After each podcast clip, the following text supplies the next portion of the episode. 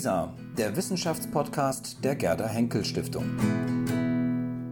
Mit einem Beitrag aus dem Historischen Kolleg München.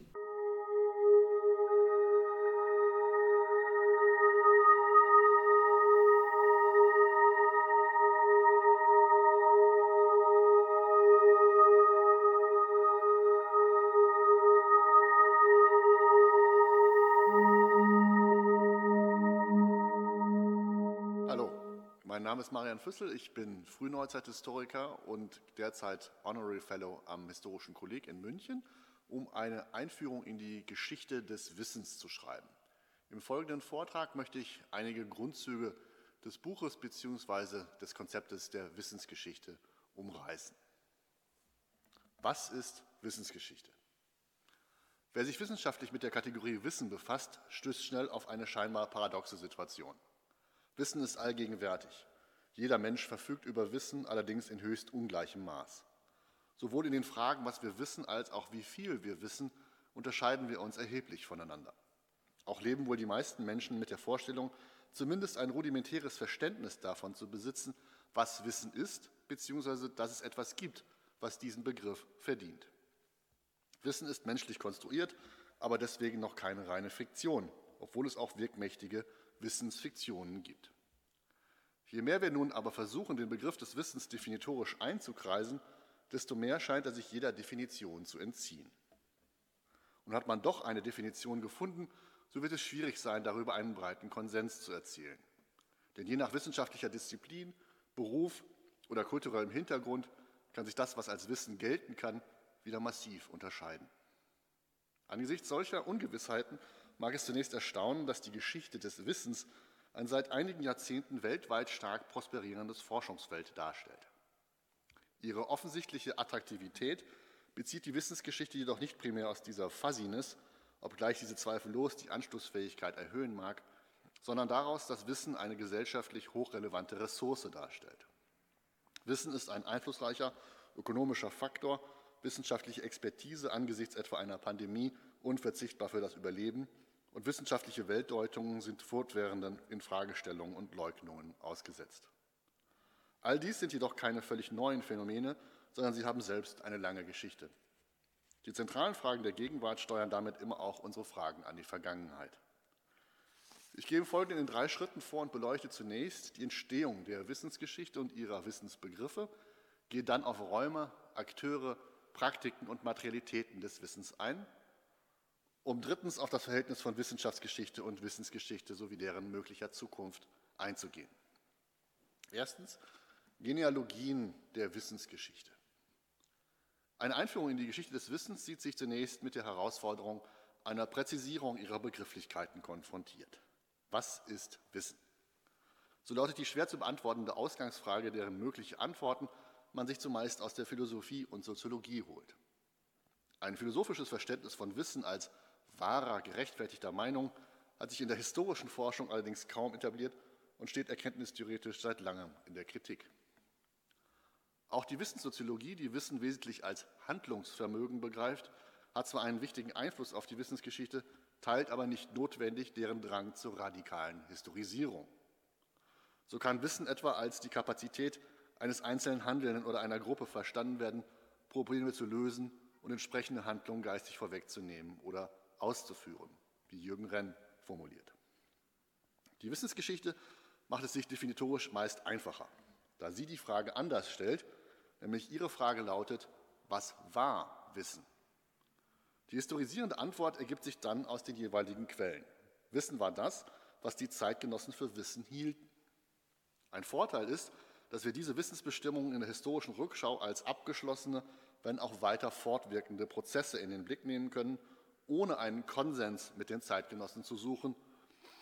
Das hat zur Konsequenz, dass auch wenn spätere Generationen Glaubens- und Wissenssysteme strikt zu trennen suchten, wissenshistorisch auch religiöses Wissen rückblickend als Wissen erforscht werden kann. Doch auch diese Strategie hat ihre Grenzen. Denn einerseits erfassen historischen Begriffe nie alle Wissenspraktiken in der, der Zeitgenossen, andererseits wird der interepochale Vergleich durch zu epochenspezifische Begriffe erschwert. Auch kann es moralisch bedenklich werden, während jeder historische Anspruch auf Wissenschaftlichkeit fraglos hingenommen würde, wie etwa die Beschäftigung mit der Wissenschaft in totalitären Systemen zeigen wird. Es kann also laut Jürgen Renn keine Reise werden, auf die man sich ohne konzeptionelles Gepäck der eigenen Gegenwart begibt, in der Hoffnung, einfach aufzusammeln, was die historischen Akteure zurückgelassen haben, noch kann es eine Reise mit einer One-Size-Fits-All-Takelage werden. In der Vergangenheit war die Frage, was als Wissen gelten konnte, nicht weniger umstritten als in unserer Gegenwart. So führte die Konkurrenz der Definition schon früh zu diversen terminologischen Differenzierungen von Wissensformen.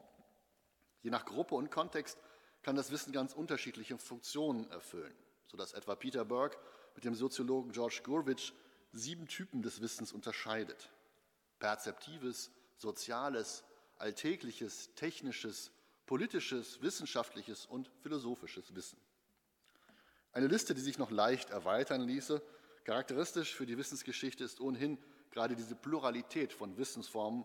Schon Michel Foucault sprach bewusst von Savoir im Plural.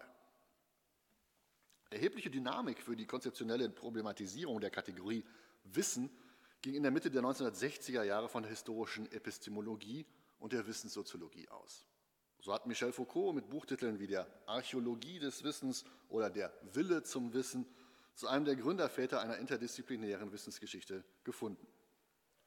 Foucaults Definition von Wissen als Gesamtheit der Erkenntnisverfahren und Wirkungen, die in einem bestimmten Moment und in einem bestimmten Gebiet akzeptabel sind, erweist sich allerdings als recht weit. Er situiert das Wissen in Raum und Zeit und verweist mit dem Wort akzeptabel auf die Frage der Geltung. Foucaults Verständnis von Wissen stellt die Geschichtlichkeit des Wissensbegriffs in den Mittelpunkt.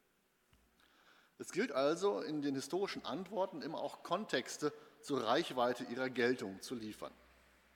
Geltung kann als eine Art Schlüsselbegriff der gängigen Definitionsversuche von Wissen identifiziert werden. Die Wissenssoziologen Peter Berger und Thomas Luckmann hinterfragten zur gleichen Zeit wie Foucault die gesellschaftliche Konstruktion der Wirklichkeit und definieren Wissen als Zitat die Gewissheit, dass Phänomene wirklich sind und bestimmbare Eigenschaften haben. Zur Aufgabe der Wissenssoziologie wurde damit die Beschäftigung mit dem, was in der Gesellschaft als Wissen gilt. In jüngerer Zeit ist der Historiker Achim Landwehr der Linie Foucaults und Berger-Luckmanns gefolgt, wenn er Wissen definiert als, Zitat, ein Ensemble von Ideen, das Objekte mit bestimmten Eigenschaften versieht und von einer sozialen Gruppe als gültig und real anerkannt wird. Zu einem Motor der Wissensgeschichte entwickelte sich die Idee der Wissensgesellschaft. Sie geht auf den amerikanischen Soziologen Daniel Bell zurück, der 1973 die gesellschaftsanalytische Grundannahme formulierte, dass in der von ihm sogenannten, von der sogenannten postindustriellen Gesellschaft Wissen zu der zentralen Grundlage sozialen Handelns geworden sei. Ausformuliert zu einem soziologischen Konzept wurde die Wissensgesellschaft vor allem durch die Arbeiten des deutschen Soziologen Nico Stehr. Radikalisiert zur postkapitalistischen Gesellschaft indes von dem Management-Theoretiker Peter Drucker. Die Rede von der Wissensgesellschaft gründet sich vor allem in zwei Beobachtungen. Einer wachsenden ökonomischen Bedeutung wissenschaftlichen und das heißt meist naturwissenschaftlichen Wissens und der Umstellung bzw. Ergänzung der die Gesellschaft dominierenden Ressourcen von Arbeit und Eigentum um die Dimension Wissen. Immer mehr Teile des Erwerbslebens werden durch Wissenstransfer und die Beschäftigung von Wissensakteuren geprägt. In der Soziologie ist der Begriff mittlerweile jedoch auch kritisch ideologiekritisch reflektiert worden. In der historischen Forschung, vor allem des deutschsprachigen Raums, wurde die Debatte um die Wissensgesellschaft erst in den 1990er Jahren aufgegriffen und damit zu einer Zeit, in der sich die Geschichtswissenschaften international vom Begriff der Gesellschaft ab und dem Begriff der Kultur zugewandten. Für geraume Zeit diskutierten Historikerinnen über Alter und Genese der Wissensgesellschaft. War sie eine Geburt des Mittelalters, der frühen Neuzeit oder erst der heraufziehenden Moderne des 19 und 20. Jahrhunderts. Jede Epoche fand scheinbar ihre eigenen Antworten, negierte damit aber die zeitlich erst viel später ansetzende Chronologie der Soziologen. Der Begriff der Wissensgesellschaft erlaubte den Anschluss historischer an gegenwartsanalytische Debatten, erwies sich aber heuristisch als weitgehend impraktikabel, zumal die diversen kulturhistorischen Wenden bereits in andere konzeptionelle Richtungen wiesen. Inzwischen sind Historiker wie Kaspar Hirschi mit der Wissensgeschichte ins Gericht gegangen die sie als geisteswissenschaftliches Beiboot zum sozialwissenschaftlichen Tanker der Wissensgesellschaft sehen. Einem Ansatz, dem die korrigierende Kraft der Kritik weitgehend abgehe. Wissensgeschichte sei, Zitat, eine Wissenschaftsgeschichte Leid mit größerem Zuständigkeitsbereich, kleinerem kritischen Anspruch und einem latenten Fortschrittsnarrativ. Ihre politische Funktion habe die konzeptionelle Stabilisierung konterkariert. Widersprüche seien ausgeblendet worden, statt sie zu problematisieren. Für Hirschi ist der Diskurs der Wissensgesellschaft jedoch mittlerweile längst an Desinformationskampagnen, Populismus und nationalem Eigensinn zerschellt. Jenen ideologischen Ballast hinter sich zu lassen, kann indes der Wissensgeschichte auch neue Chancen eröffnen.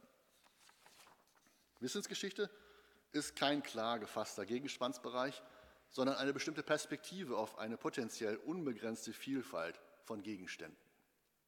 Das Forschungsfeld, das sich in den letzten rund 40 Jahren unter dem gemeinsamen Dach der Geschichte des Wissens formiert hat, verdankt sich einer Existenz einer Vielzahl von theoretischen Einflüssen und Forschungstraditionen, die von der älteren Wissenssoziologie bis zur postkolonialen Epistemologie reichen. Als die beiden ältesten Ansätze können die Wissenssoziologie und die historische Epistemologie gelten, deren formative Phasen im Wesentlichen in die Zeit zwischen dem Ersten und Zweiten Weltkrieg fielen. Die Wissensgeschichte teilt mit der neuen Kulturgeschichte einen bewussten theoretischen wie methodischen Eklektizismus. Das Spektrum der Theorien ist dabei jedoch ausgedehnter als das der Methoden. Wissensgeschichte ist ein vergleichsweise theoriegesättigter Zugang historischer Forschung, doch die eigentliche analytische Leistungskraft des Ansatzes erweist sich meist erst in der konkreten historiografischen Praxis. Bislang zählen zu den verbindenden Charakteristika von Wissenschaftsgeschichtsschreibung unter anderem eine Tendenz zur Bevorzugung von Fallstudien gegenüber bloß groß skalierten Modellen und Perspektiven langer Dauer und die permanente Ausweitung ihres Gegenstandsbereichs. Die Wissensgeschichte hat im Gegensatz zur Wissenschaftsgeschichte bislang kaum eigene Meistererzählungen hervorgebracht, sondern sich eher an der Dekonstruktion bestehender Narrative abgearbeitet. Insbesondere die Kritik jeglicher Fortschrittsnarrative wirft bei manchen Historikerinnen die Frage auf, ob man nicht doch zwischen einflussreicheren und weniger einflussreichen Wissensbeständen oder bedeutenderen oder weniger bedeutenden Wissensakteuren unterscheiden könne, beziehungsweise was sich eigentlich zu wissen lohne darüber, was Menschen wussten. Mittlerweile wurde zudem Kritik an der Wissensgeschichte als eines diffusen, alles in sich aufsaugenden Ansatzes mit einer Tendenz zum Relativismus geäußert, deren Vergleichsfolie meist die Wissenschaftsgeschichte bildet. So wurde kritisch gefragt, ob angesichts der Vielfalt der Zugänge überhaupt noch eine wechselseitige kritische Überprüfung der sich als wissenshistorisch begreifenden Arbeiten von Kolleginnen und Kollegen möglich sei. Entgrenzung gewährt neue Freiheit, befördert jedoch ein, wenngleich subjektiv wahrgenommenes Defizit an Orientierung. Too Much to Know, der Titel von Anne Blairs einflussreicher Studie über den frühmodernen Information Overload, kann auch zum Problem der Wissensgeschichte selbst werden. Stellt die Wissensgeschichte, insbesondere gepaart mit den Digital Humanities, nicht einen Freibrief für einen ungezügelten Positivismus aus, dem alles gleichbedeutend und alles gleich dokumentationswürdig ist? Ein Blick auf einige analytische Leitbegriffe kann helfen, dem entgegenzuwirken. Mein zweiter Punkt heißt Räume, Akteure, Praktiken und Materialitäten. Wissen ist nie ortlos, sondern lässt immer auch sich in sozialen, physischen wie imaginären Räumen lokalisieren. Im Zuge des Spatial Turn der historischen Kulturwissenschaften hat die Wissensgeschichte erstens eine raumtheoretische Wendung vollzogen, die über die soziale Verortung weit hinausgeht. So gehört es mittlerweile zu den meistgenutzten heuristischen Werkzeugen der Wissensgeschichte, der Lokalisierung und Verräumlichung von Wissen nachzuspüren. Zentral für das neue Verständnis von Räumen sind deren Gemachtheit und die Abkehr von einer Vorstellung als Behältern von Menschen und Dingen. Räume sind zentrale Strukturelemente des Sozialen und damit auch des Wissens. Innerhalb der Raumtheorie wird etwa zwischen Orten und Räumen unterschieden, so können Räume als Orte definiert werden, mit denen man etwas macht. Ein Archiv etwa kann als Ort der Speicherung von Wissen verstanden werden, aber erst seine Nutzung, Umgestaltung und Aneignung macht es zu einem Wissensraum. Gleiches gilt für eine Universität, die als gelebter Ort von Forschung und Lehre zu einem akademischen Wissensraum wird. Und Gebäude wie Kirchen, Schlösser, Kasernen oder Krankenhäuser können von einem Personenverband als Campus umgenutzt werden. Seit den ausgehenden 1980er Jahren hat der Begriff der Landschaft inflationäre Verwendung gefunden, um etwa Bildungs-, Universitäts-, Wissenschafts-, Gerichts- oder Literaturlandschaften voneinander zu unterscheiden. Seit dem gleichen Zeitraum feiern auch der Universitäts- und der Wissenschaftsstandort eine Konjunktur als politische Leitbegriffe. Die Sprache des Raumes hat folglich ideologische wie ideologiekritische Implikationen. Wissenschaftshistoriker thematisieren Geografien des Wissens und Localizing Knowledge wurde zu einem der zentralen Postulate postkolonialer und feministischer Wissensgeschichtsschreibung. Entsprechende Ansätze begegnen damit dem Paradox, dass der Geltungsanspruch von Wissenschaft universell, deren Produktionsräume aber stets lokal sind. Föderal strukturierte Wissensräume wie Deutschland oder die USA treten solchen mit extremem Zentralismus wie Frankreich gegenüber und eurozentrische Vorstellungen von Zentrum und Peripherie lösen sich zugunsten von Zirkulationsprozessen auf. In Anlehnung an die Gedächtnisorte, die Lieu de Mémoire, hat Christian Jacob den Begriff der Wissensorte, der Lieu de Savoir, entwickelt. Jacob benennt vier analytische Zugänge zu den Orten des Wissens. Die Theorie sozialer Welten von Anselm Strauß und der Chicagoer Schule des Interaktionismus, eine historische Anthropologie sozialer Praktiken im Anschluss an Irving Goffman, die Kultur- und Wissenssoziologie Pierre Bourdieu sowie schließlich die allgemeine Problematik einer verräumlichten Geschichte des Wissens, une histoire spatiale des savoirs. Die Lieux des Savoirs stellen das wohl bislang ambitionierteste Projekt zur räumlichen Perspektivierung von Wissenskulturen dar. Ein Buch oder beziehungsweise mehrere Bücher, das, als, das Jakob als ähm, Bibliothek versteht, in der die Leser ihre eigenen Kartierungen des Wissens vornehmen können. Räumlich wie zeitlich sind ihnen keine Grenzen gesetzt. Es dominiert eine historisch-anthropologische Perspektive jenseits von Eurozentrismen, Hochkulturfixierung oder Epochengrenzen. Eine hilfreiche Unterscheidung von Wissensräumen differenziert in physische, soziale und symbolische Räume.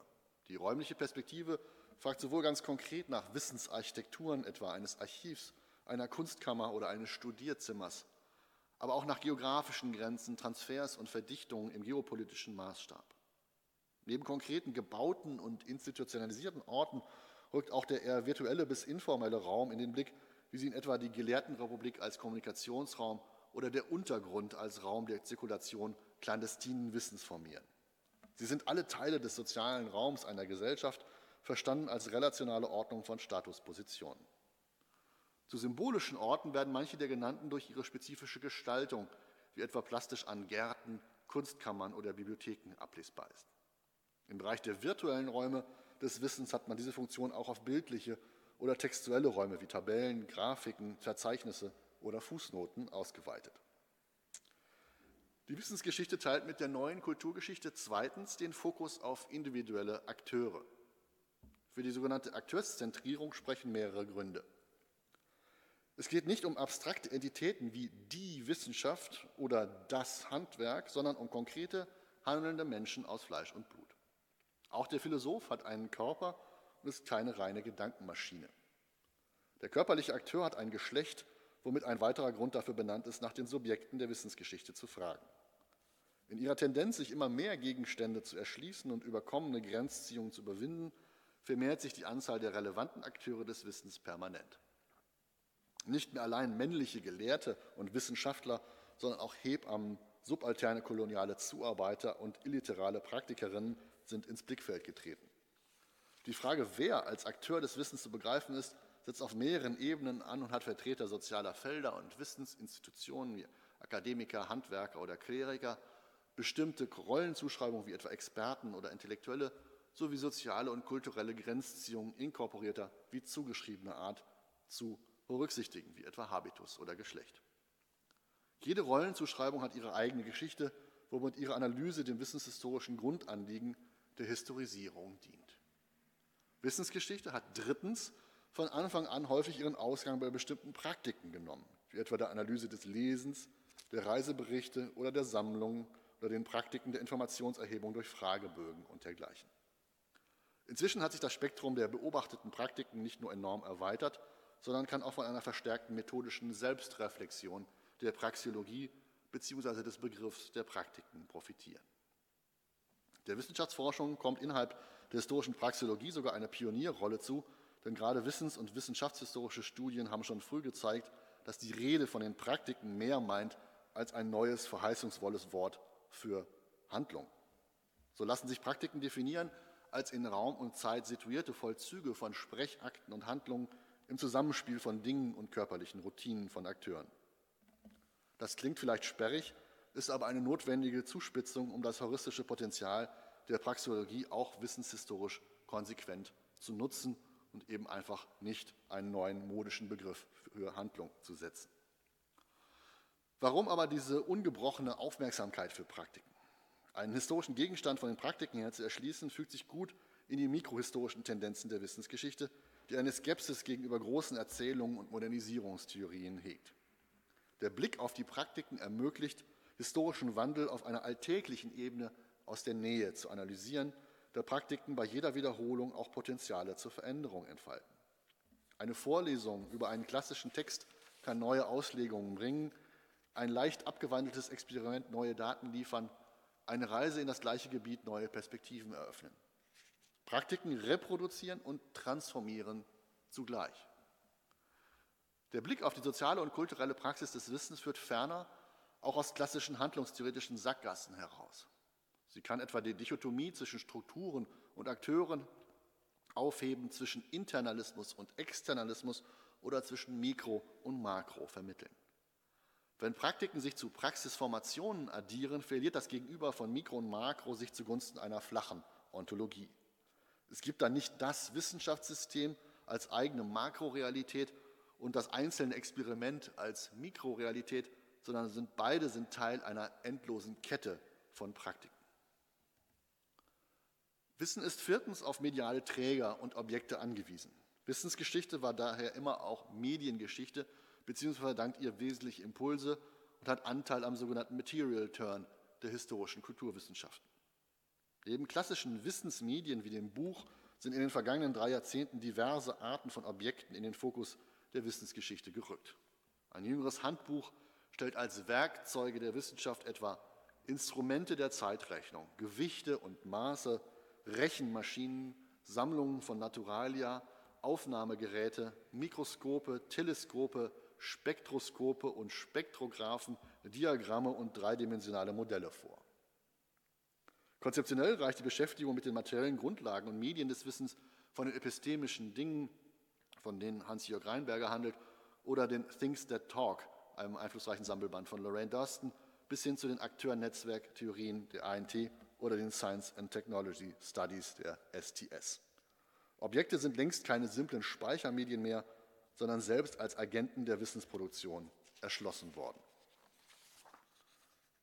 Ich komme zu meinem dritten Punkt, Wissenschaftsgeschichte und oder Wissensgeschichte. Lorraine Daston hat auf die Probleme aufmerksam gemacht, die eine Positionierung der Wissensgeschichte aus der Abgrenzung mit sich bringt. Unter dem Dach der Wissensgeschichte werden Forschungszweige zusammengeführt, die miteinander wenig zu tun haben, sich vielleicht sogar in gegensätzliche Richtungen bewegen.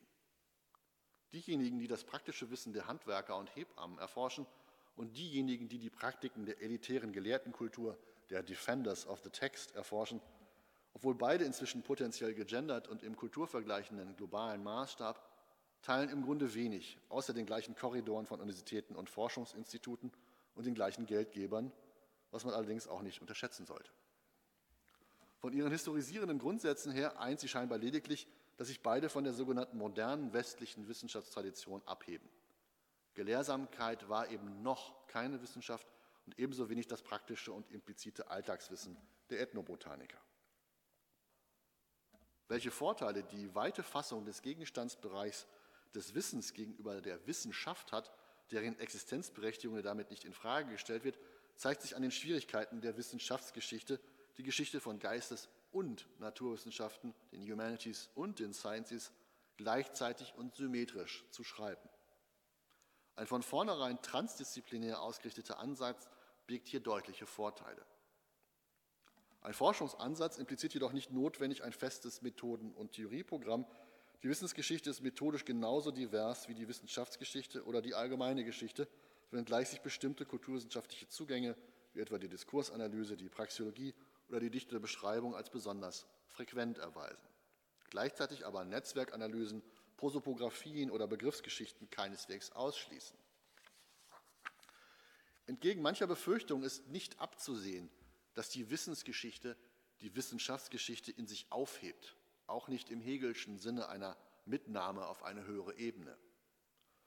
Wissenschaftsgeschichte und Wissensgeschichte können nebeneinander existieren und profitieren wahrscheinlich mehr von einem Austausch zwischen noch unterscheidbaren Partnern als von einer Nivellierung. Verzahnung und nicht Verschmelzung hat Hans-Jörg Reinberger treffend zur Devise gemacht. Auf die Frage nach der möglichen Zukunft der Wissensgeschichte hat Peter Burke in zwei Richtungen geantwortet, einmal nach außen und einmal nach innen gerichtet.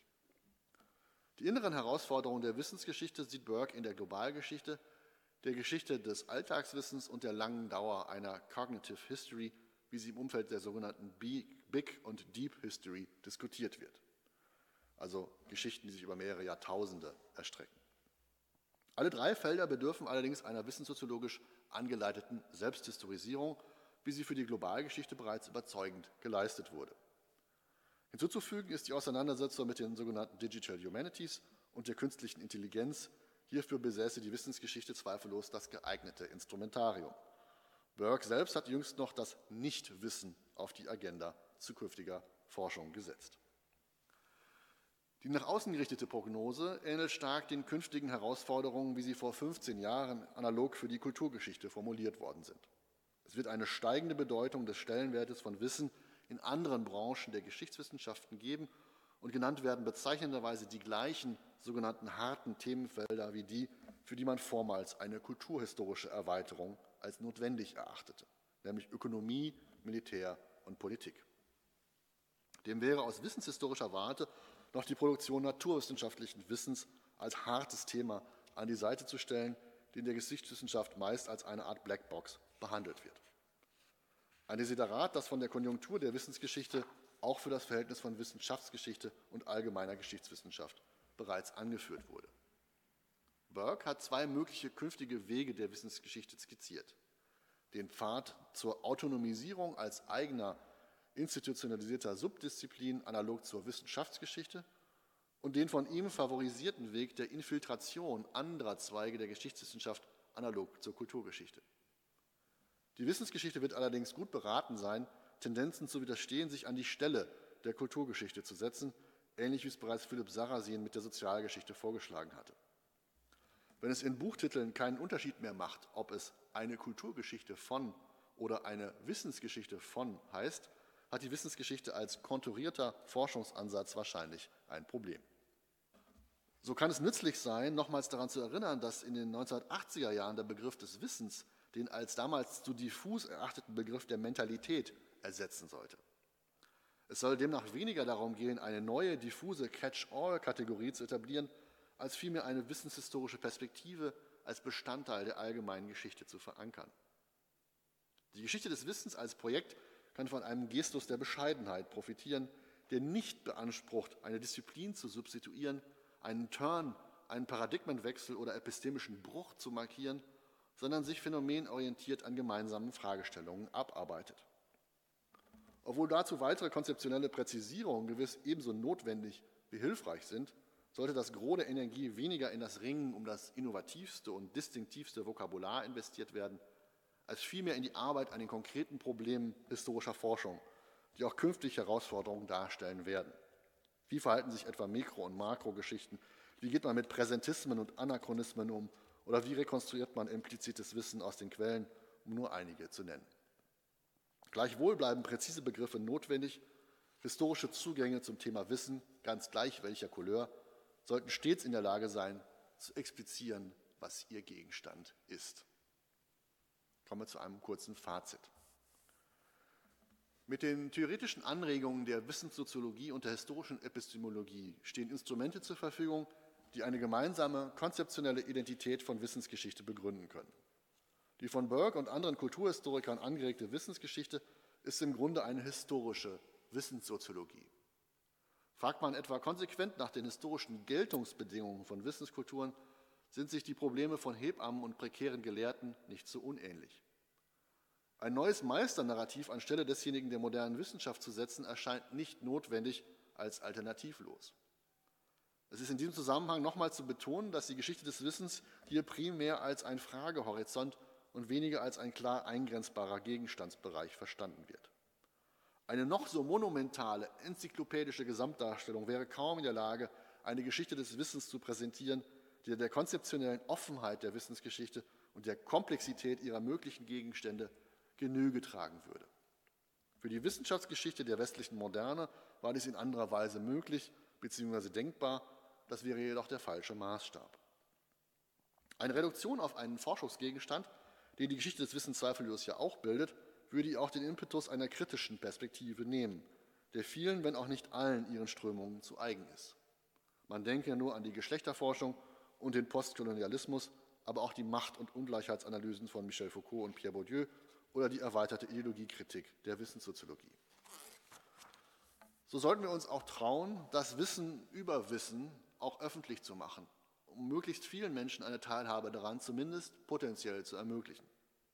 In der öffentlichen Vermittlung von Wissens- und Wissenschaftsgeschichte klafft eine gewaltige Lücke zwischen dem Wissensverständnis der Fachleute und dem der Laien. Während beispielsweise die Naturwissenschaften diese durch Public Science Projekte zu überbrücken suchten, die den Weg zum Publikum in Fernsehshows, Internetvideos, Sachbüchern oder Ausstellungen suchen, gilt das für die Theorie und Geschichte der dem zugrunde liegenden Prozesse der Wissensproduktion in weit geringerem Maß. So wird auch zu Recht zwischen einem öffentlichen Verständnis von Wissenschaft als Science und von Forschung als Research unterschieden. Die Grundansätze der Wissenssoziologie wie der historischen Epistemologie decken sich kaum mit der komplexitätsreduzierenden, zum ahistorischen tendierenden Wahrheitsemphase, mit der Wissen in der Öffentlichkeit oft verhandelt wird. Aus dieser Sicht wirkt die Wissensgeschichte für viele wohl wie ein abgehobenes, elitäres Projekt der Selbstdemontage wissenschaftlicher Geltung. Doch das Gegenteil ist der Fall. Gerade eine Verteidigung des wissenschaftlichen Wissens unter anderem gegen Antiakademismus, Verschwörungsdenken oder gezielte Falschinformation ist auf ein vertieftes historisches Verständnis seiner eigenen Grundlagen angewiesen. So liegt der eigentliche Kern jedweder historischer Zugänge zur Geschichte des Wissens in seiner Historisierung. Wissen wird geschaffen, Wissen verändert sich. Zu fragen, was als Wissen galt, eröffnet auch neue Perspektiven auf die Frage, was als Wissen gilt. Und dass Geltung ein stets umkämpftes Gut darstellt, dürfte nicht die geringste historische Erkenntnis der Geschichte des Wissens darstellen. Vielen Dank.